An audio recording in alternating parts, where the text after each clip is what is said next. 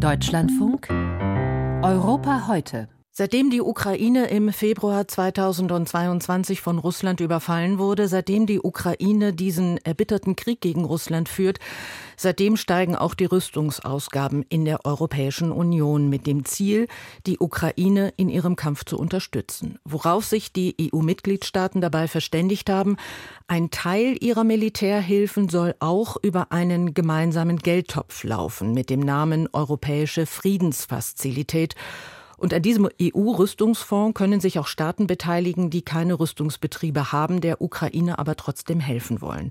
Soweit der Grundgedanke und soweit das Signal Richtung Ukraine. Wir helfen euch. Aber es stockt in der Umsetzung. Die Ukraine muss auf Munition warten und ihr geht die Munition aus. Darauf hat auch der Vorsitzende der Europäischen Volkspartei Manfred Weber hingewiesen in einem Interview mit den Zeitungen der Funke Mediengruppe. Woran es auf EU-Ebene gerade hakt, das kann ich nun mit der Politikwissenschaftlerin Jana Polierin genauer besprechen. Sie leitet das Berliner Büro der Denkfabrik European Council on Foreign Relations. Guten Morgen, Frau Polierin. Guten Morgen. Frau Puljerin, lassen Sie uns zunächst über Manfred Weber und sein Interview sprechen. Manfred Weber, der verlangt einen Kraftakt, der sagt, die EU-Staaten agierten mit angezogener Handbremse, heißt, Europa macht noch nicht genug. Ich vermute, Sie teilen seine Einschätzung. Ja, ich teile seine Einschätzung, aber zur Wahrheit gehört auch, dass die Europäer äh, seit Beginn des Krieges einfach zu langsam waren, ähm, wenn es darum geht, die Kapazitäten der Rüstungsindustrie, der europäischen Rüstungsindustrie hochzufahren. Äh, der Zustand ist dramatisch. Äh, es fehlt an Munition. Das liegt aber auch daran, dass die Bestände leer sind, dass sehr viel aus den bestehenden Beständen an die ukrainischen abgegeben wurde, dass die Staaten sagen, mehr aus den bestehenden Beständen können wir nicht abgeben, aber dass gleichzeitig eben der, die Produktion von Nachschub viel zu langsam angelaufen ist.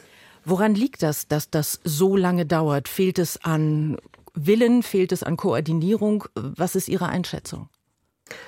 Es fehlt an, ja, schon noch auch an der Dringlichkeit, würde ich sagen. Jedenfalls erscheint mir das im Rückblick so, wenn man sich anschaut, dass Russland eben auf Kriegswirtschaft umgestellt hat ähm, und sehr viel mehr äh, produzieren kann als wir jetzt, ähm, dann liegt das daran, dass wir tatsächlich nicht schnell genug reagiert haben.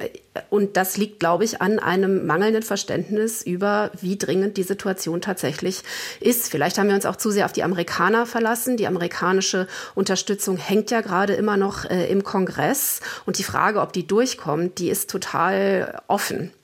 Und wenn die äh, Amerikaner noch zusätzlich ausfallen, wird der Druck auf die Europäer noch höher.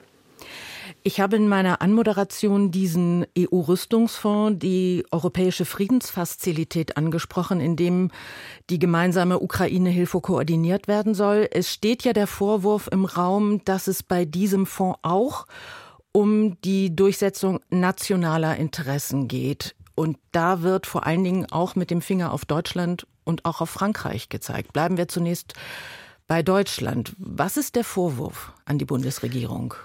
Also die Europäische Friedensfazilität ist ein haushaltsexterner Fonds. Das heißt, die Mitgliedstaaten haben Geld genommen und es in einen gemeinsamen Topf geworfen. Ursprünglich ist der Gedanke derjenige gewesen, dass militärische Spenden und Abgaben und gemeinsame Beschaffungen eben aus diesem gemeinsamen Topf in Teilen bezahlt werden, aber auf bilateraler Basis. Das heißt, Deutschland liefert Dinge an die Ukraine, die die Ukraine braucht und kann danach rückwirkend diese Kosten anteilig geltend machen und bekommt sozusagen eine Rückerstattung wie Sie das von der Reisekostenrückerstattung kennen. Jetzt möchte Deutschland nicht mehr Bargeld quasi nach Brüssel in diesen Topf einzahlen, sondern Deutschland argumentiert, wir machen bilateral so viel und diese bilateralen Lieferungen sollen auf unsere Beiträge für die europäische Friedensfazilität angerechnet werden. Das heißt, es geht nicht mehr um die Transformation von Bargeld nach Brüssel, sondern man sagt, wir machen schon so viel, wir, wir verrechnen das. Und darüber gab es einen großen Streit, der immer noch nicht gelöst ist. Aber ich glaube, ein Kompromiss ist in Sicht. Ein Kompromiss ist in Sicht und auch mit Blick nach Frankreich, das ja vor allen Dingen darauf pocht, dass bei der Beschaffung militärischer Ausrüstung europäisch eingekauft wird. Wie problematisch ist das? Darum, ähm, also es geht darum, dass die Franzosen möchten, dass quasi dieses gepoolte europäische Geld auch nur für EU-Produkte oder in der EU produzierte Produkte ausgegeben wird. Das klingt natürlich erstmal gut. dass äh, die Idee ist, dass wir unsere eigene Rüstungsindustrie hochfahren müssen. Ich hatte zu Anfang gesagt, wie notwendig das ist, dass wir unsere Technologiefähigkeit stärken, dass wir unsere industrielle Basis stärken. Das Problem an der Sache ist wieder die Dringlichkeit wenn wir in einer idealen Welt leben würden, natürlich könnten wir dann, wenn wir alle Zeit hätten, dann könnten wir unsere Produktion hier hochfahren und nur europäisch kaufen.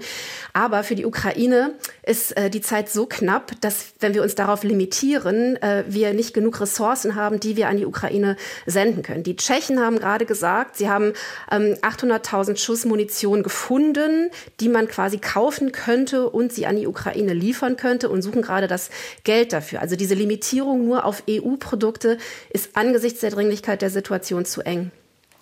Sie haben eben in einer Antwort gesagt, dass in dieser ganzen komplizierten Lage ein Kompromiss in Sicht ist. Zeichnet sich schon ab, wie dieser Kompromiss aussehen könnte? Also wie ich das verstanden habe, wollte Deutschland erst quasi eine hundertprozentige Verrechnung. Also Deutschland liefert im Wert von ungefähr sieben Milliarden Euro äh, an die Ukraine und kann den gesamten Anteil, den Deutschland an der europäischen Friedensfazilität hat, das wären, äh, wenn dieser fünf Milliarden Vorschlag durchkäme, 1,25 Milliarden Euro für, für Deutschland und kann das komplett 100 Prozent verrechnen. Da sagen die Leute aber, ja, die Anerkennungsquote ist aber nur ungefähr 50 Prozent. Ähm, also das heißt, Deutschland würde nicht den kompletten Betrag zurückkriegen, sondern sowieso nur die Hälfte. Das heißt, die Idee ist jetzt, Deutschland muss mindestens sozusagen für zwei Euro liefern, um einen Euro ähm, angerechnet zu bekommen. Also viel Rechnerei auf europäischer Ebene. Ich danke Ihnen an diesem Morgen. Jana Polierin war das. Die Politikwissenschaftlerin leitet das Berliner Büro der Denkfabrik European Council on Foreign Relations.